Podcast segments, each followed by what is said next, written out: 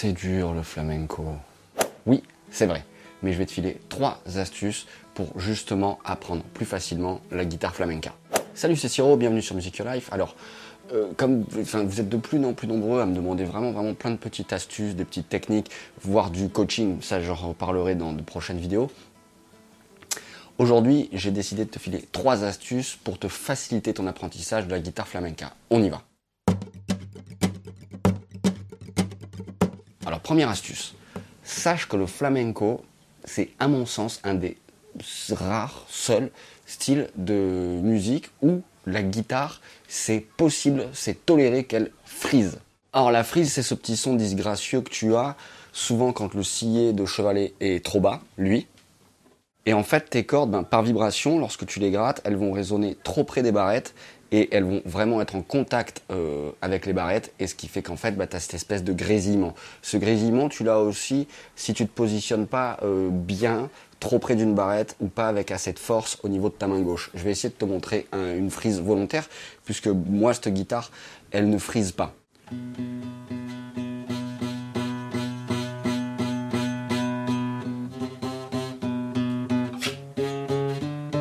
Donc tous les guitaristes veulent avoir les cordes le plus près euh, du manche possible parce que ça se comprend, comme ça tu as besoin de faire le moins d'efforts possible au niveau de ta main gauche.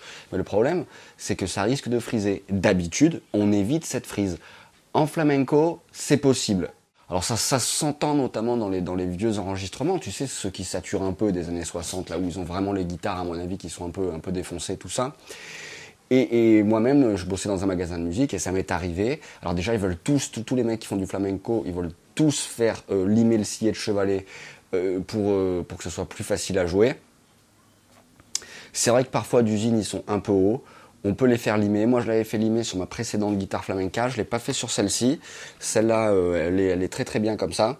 Donc voilà, la première astuce, c'est que tu sais que s'il y a une petite frise sur ta guitare, c'est pas grave, c'est complètement toléré dans le style. Attention à pas confondre la vraie frise, c'est-à-dire qui est induite par ton sillet de chevalet qui serait trop bas, ou par rapport à si tu es mal positionné au niveau de ta main gauche. Après, est-ce que ça peut être induit par un manche bombé de, guitare euh, classique ou flamenca?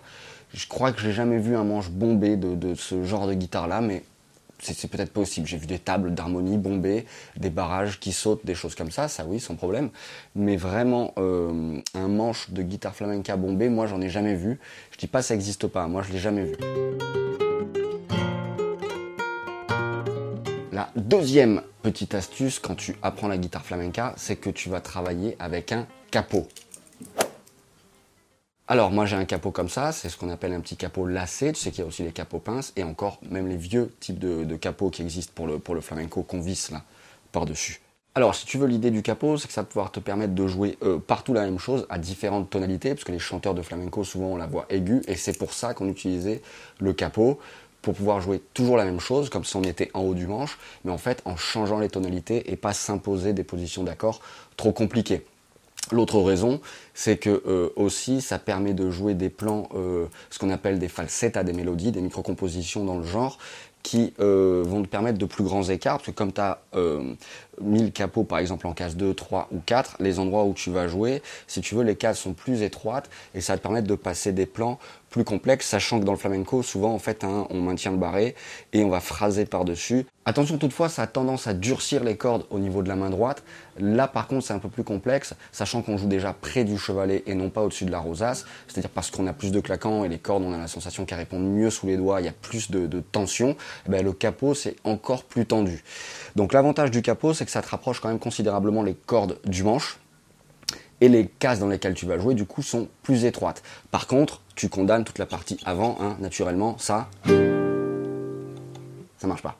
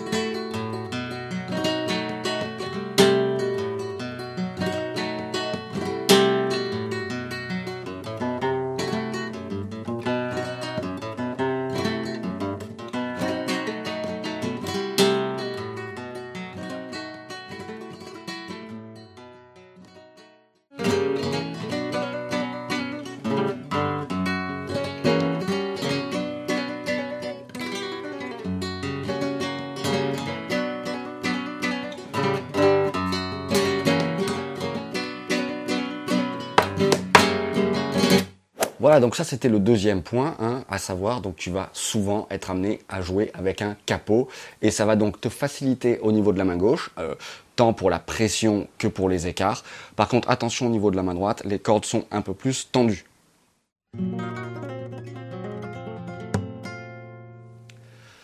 La troisième astuce concernant la guitare flamenca, c'est que au départ, nous ici en France, bien souvent, on utilise la rumba pour apprendre le, flamenco il suffit de comprendre le compas. Alors si t'es pas tout à fait débutant, quelques accords de base, main gauche, facile, vont te permettre de déjà découvrir la rumba. Il suffit juste de bosser le compas. Et le compas, il ne tient que sur deux temps. Et en fait, pour le jouer dans la mesure de 4 temps, bah, il suffit de le répéter une fois et on a bien les 4 temps et c'est ça qui tourne systématiquement euh, ensuite. Alors dans cette vidéo là, à la toute fin, euh, je t'explique justement comment jouer le compas rumba. Et je suis en train de préparer quelque chose de beaucoup, beaucoup, beaucoup plus élaboré, le, truc le plus élaboré que j'ai fait en flamenco, où je repars vraiment du début et je t'explique tous les styles, tous les accessoires qu'il faut, tout, je te file plein de falsettas. Enfin, voilà, ça c'est un travail que je suis en train de faire, je t'en reparlerai.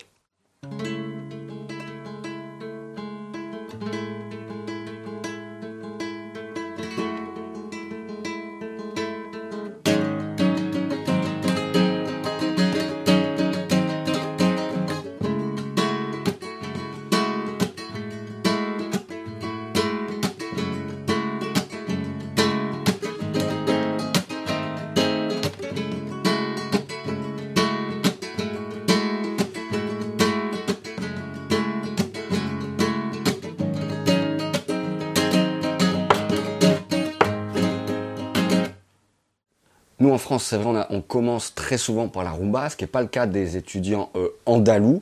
Eux, lorsqu'ils démarrent, c'est plutôt sur la soléa.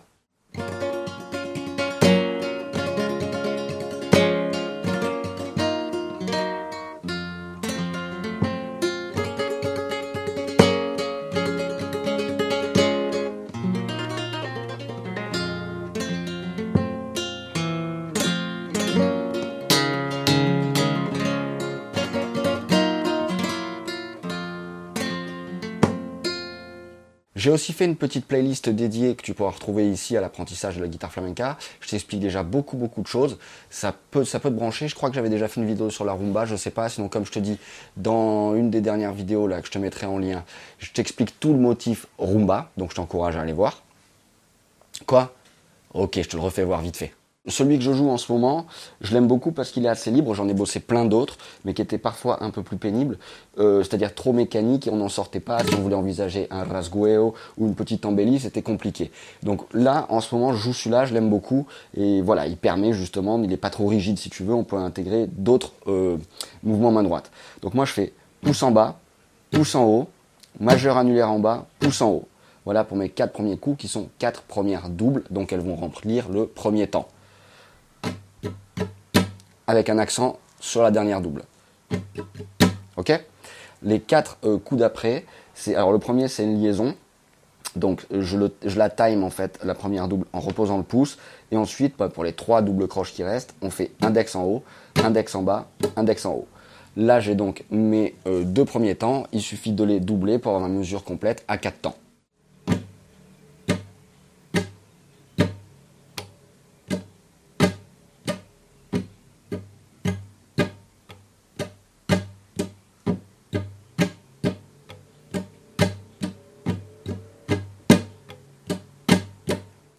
Attention, on va souvent placer un étouffé sur l'avant-dernière double du motif. Donc tu as deux groupes de quatre doubles, donc ça voudrait dire bah, la troisième du deuxième groupe. C'est-à-dire...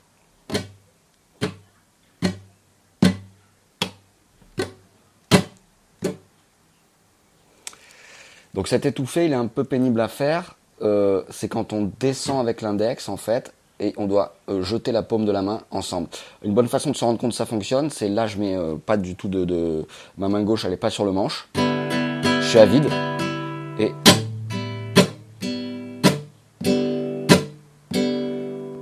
Allez, je te montre une petite rumba, je te montre Entre dos aguas de Paco de Lucia. Quant à moi, je te dis à très vite sur Music Your Life. J'ai plein plein de choses à te proposer très prochainement. Il y a beaucoup de changements en ce moment. Euh, je t'en reparlerai. À bientôt sur Music Your Life. Ciao